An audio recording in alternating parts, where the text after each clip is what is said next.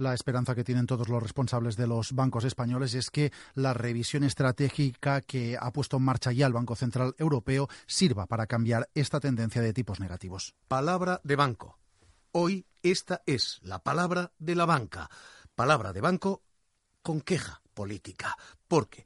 Porque Jesús Sánchez Quiñones, director general de Renta 4, ¿qué tal? Muy buenas noches. Buenas noches. Primera pregunta en este término y en este frente político, porque ¿es legítima esa queja o esto es una presión al gobierno? ¿Es legítimo el argumento de que los bancos pagan suficientes impuestos ya y que ha de ser Google, Apple quien pague más? hay que recordar que la banca paga un 30% del impuesto de sociedades, mientras que el resto de las sociedades en España pagan un 25%. Adicionalmente, están sufriendo un impuesto oculto, que es el de los tipos de interés negativos, que difícilmente se lo pueden repercutir a los clientes y supone un nuevo impuesto. Al final, eh, si en una economía la banca eh, no es rentable y no es solvente, va a haber menos crédito por tanto, sí que quizás sería más inteligente mirar hacia otros sitios donde se están escapando los impuestos que intentar cargar más los impuestos sobre la banca, que al final quienes los van a padecer claramente van a ser los usuarios de la banca. El eh, argumento del Gobierno es Hoy entidades como el Santander, 6.500 millones de beneficios. Hay margen suficiente como para incrementar la fiscalidad. ¿Cuáles son las alternativas? Si no se graba a los bancos, ¿cuáles son las alternativas? ¿A quién se ha de grabar? Es que frente a, eso el Banco Santander tendría muy sencillo el trasladar su sede social fuera de España, ya que sus beneficios que provienen de España están alrededor del 17%. Por tanto, es realmente una multinacional y si lo que pretende es grabar aquí en España los beneficios que ya han sido grabados en otros países, lo que se va a provocar o lo que se podría provocar es una deslocalización de las grandes multinacionales que afortunadamente tienen su sede en España y tendrían muy fácil el trasladar su sede a otros países.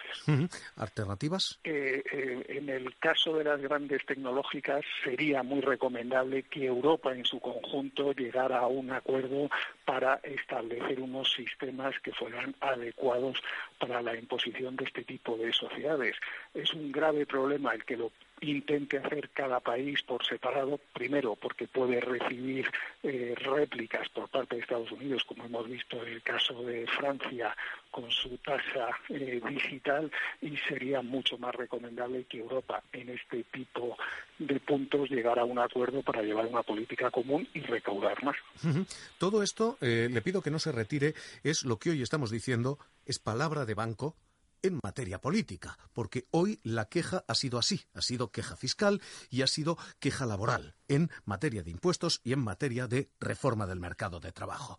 Hoy las cifras de el primer banco de España, el Santander, sirven también de termómetro económico y las cifras son apabullantes en el último trimestre del año. Este este termómetro indica que en los últimos tres meses de 2019 algo ha cambiado. La economía se está acelerando. La cifra cuadra con la de contratación y mercado laboral que conocíamos ayer en la EPA.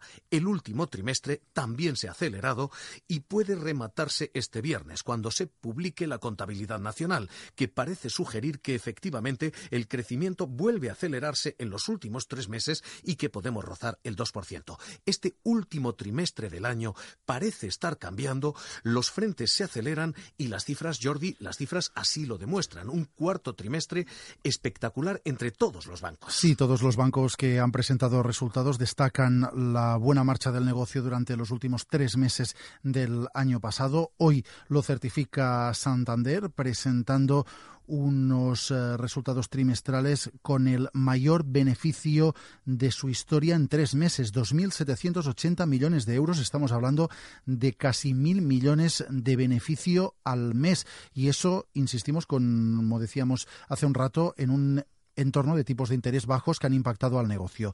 En España la situación es estable, hay crecimientos sobre todo en Brasil y en Estados Unidos, también en México, y en cuanto al balance anual, el banco presume también de ingresos récord de más de 49.000 millones de euros, ingresos que suben un 2%, aunque al final el Santander ganó en 2019 6.500 millones, que es un 16% menos que un año antes, y el por qué hay que buscarlo en Reino Unido por el Brexit y por un cambio regulatorio que ha obligado a separar los negocios bancarios en ese país y que ha impactado en los resultados de Santander Reino Unido. Director General de Renta 4, Jesús Sánchez Quiñones, ¿es un trimestre, el último trimestre del año, de espejismo o es un cambio de tendencia? ¿Esto ha virado?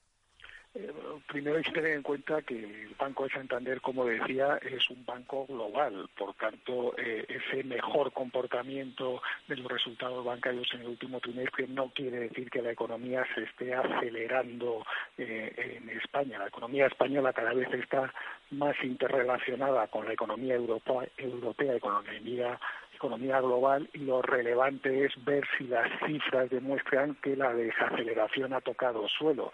Todavía está por ver, hay datos contradictorios en el conjunto de, Europa, pero desde luego que sería muy prematuro el echar las campanas al vuelo al decir que el crecimiento va a repuntar en la situación actual.